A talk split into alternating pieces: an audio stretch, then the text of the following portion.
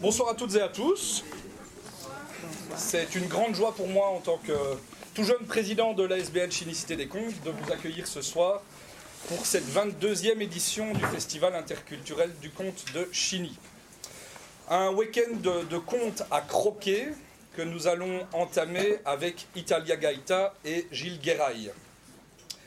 Euh, Italia Gaeta n'est pas une inconnue au niveau du Festival du Conte, puisqu'en 2002, elle a gagné le prix de la communauté française et du Festival du Conte de Chini avec son spectacle intitulé C'era una volta. Italia, ça fait 30 ans qu'elle court après le conte et que le conte lui court après. De ses origines italiennes, comme son nom l'indique, elle va vous proposer un spectacle intitulé ce jour Amore, tout un programme. Une voix rocailleuse et presque sauvage qui crie la passion amoureuse, ses embûches et ses extases. Elle est accompagnée par Gilles Guéraille, son musicien que nous avons déjà pu entendre ici à Chinisté des Contes en compagnie d'un autre conteur belge d'origine sicilienne, Michel Di Calogero. Je vous laisse donc en leur compagnie pour croquer ensemble la pomme d'Amore. Bon appétit, bon spectacle, bon festival.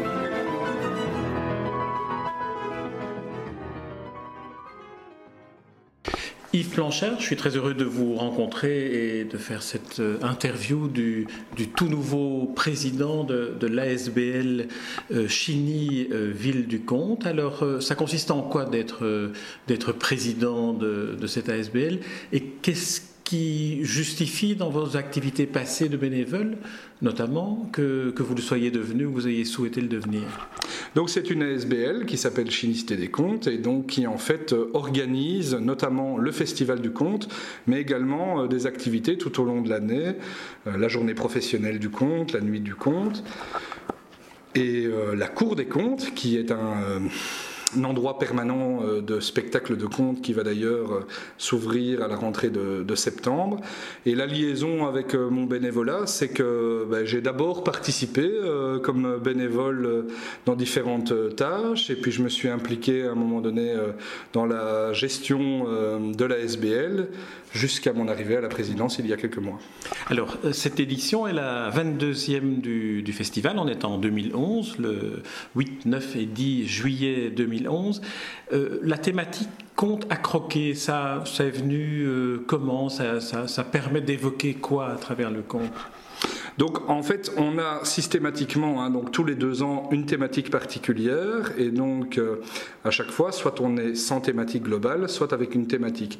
La thématique compte à croquer, elle a été initiée euh, par mon prédécesseur en contact avec le responsable de programmation, et on trouvait ça évidemment intéressant parce que ça permettait euh, d'ouvrir beaucoup de perspectives en matière d'oralité, euh, que ce soit euh, aller chercher euh, des contes, notamment au niveau de la sensualité, du rapport à la nourriture, au plaisir gustatif, et de lier ça au plaisir de l'oreille, ce qui est quand même évidemment l'objectif d'un festival du conte.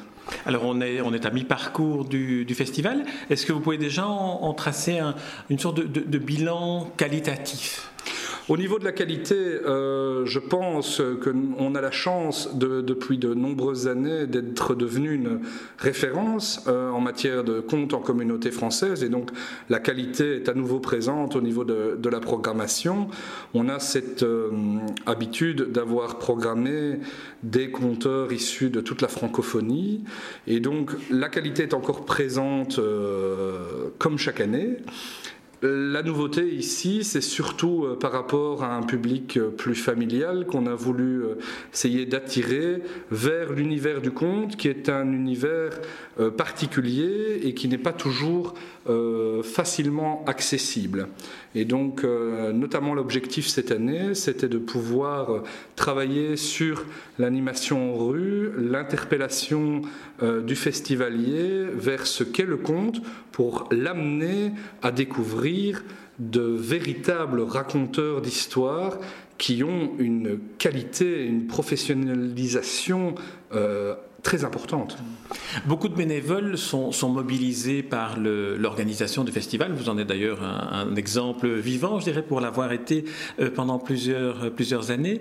Qu'est-ce qui, qu'est-ce qui fait cette, cette mobilisation? Qu'est-ce qui justifie que, que des, des, des, euh, tout d'un coup je me rends compte que je ne sais même pas comment on appelle les habitants de Chini, euh, comment c'est-il que les habitants de Chini se, disent, tiens, j'ai envie de m'investir dans cette manifestation Donc ce sont les Chinos, comme on le dit en patois gourmet. Euh, je pense que c'est lié au fait que nous sommes dans une province rurale et où donc euh, les euh, communes sont assez petites, très grandes en superficie mais avec très peu d'habitants.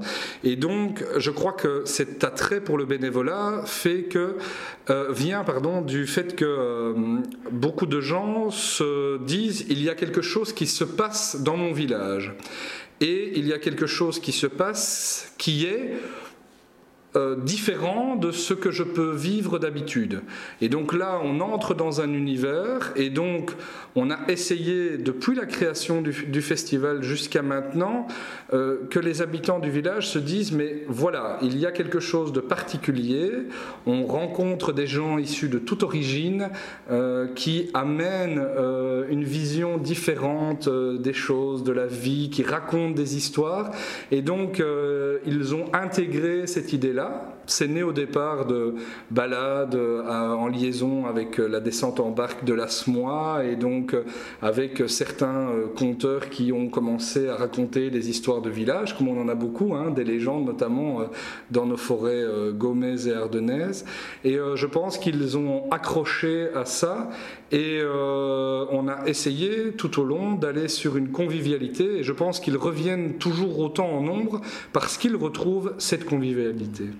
Est-ce que le fait de se trouver en milieu rural peut expliquer l'attrait pour la légende et le conte, c'est-à-dire toutes, ces, toutes ces histoires qui nous racontent finalement beaucoup d'éléments de l'origine? Oui, clairement, euh, nous sommes dans un univers de forêt. Euh, qui euh, génère un imaginaire incroyable, qui vit de légendes. Euh, on a d'ailleurs un dessinateur dans la région qui s'appelle Jean-Claude Servet, qui a beaucoup utilisé l'univers des contes et des légendes et qui les a transformés dans le cadre de, de ces bandes dessinées. Et donc c'est l'oralité, c'est-à-dire que dans les petits villages ruraux, l'oralité était très importante puisque ces histoires anciennes étaient transmises de génération en génération. Et donc c'est comme ça qu'est né le festival et qu'après il s'est ouvert avec cette interculturalité vers des histoires euh, issues de pays africains, Amérique du Sud, Italie. Et en fait on se rend compte qu'il y a un tronc commun de légendes, mais la spécificité vient parfois de euh, la manière de raconter l'histoire et de la raccrocher euh, à la spécificité culturelle euh, d'une nation, euh, d'un pays, d'une région. Alors ce, festival, on, l'a dit, est en, est à sa 22e édition.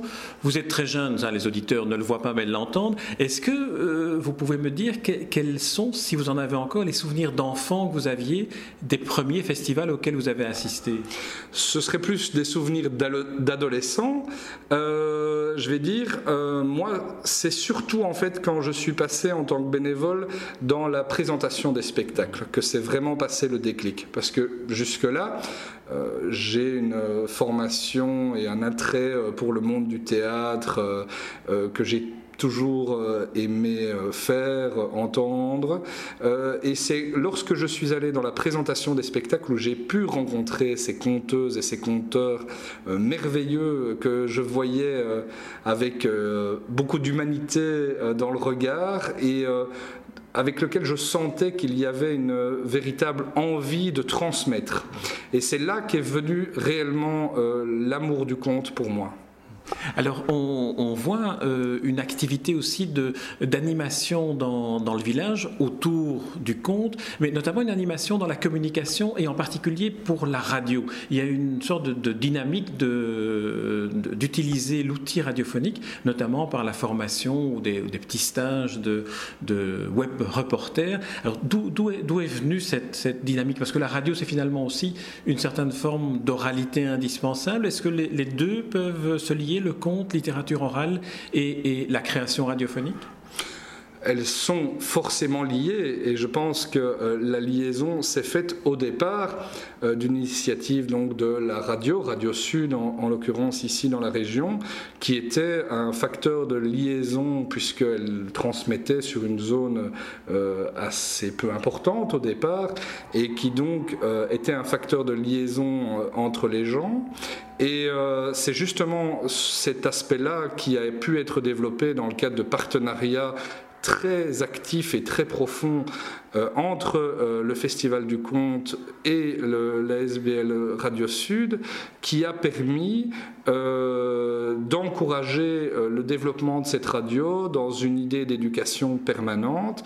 Et c'est formidable de voir tout le travail qui est effectué, notamment par ces jeunes web reporters qui à un moment donné, euh, découvrent un studio créé pour l'occasion et qui peuvent euh, avoir l'occasion de discuter, de rencontrer euh, des personnes incroyables. C'est une véritable chance. Et là, on est clairement dans le rôle d'éducation permanente que peut jouer une radio, ce qui se couple parfaitement avec le rôle d'éducation permanente d'un festival du conte.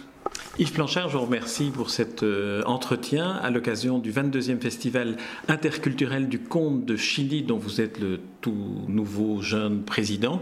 Et je vous donne rendez-vous l'année prochaine. Merci à vous et à l'année prochaine avec grand plaisir.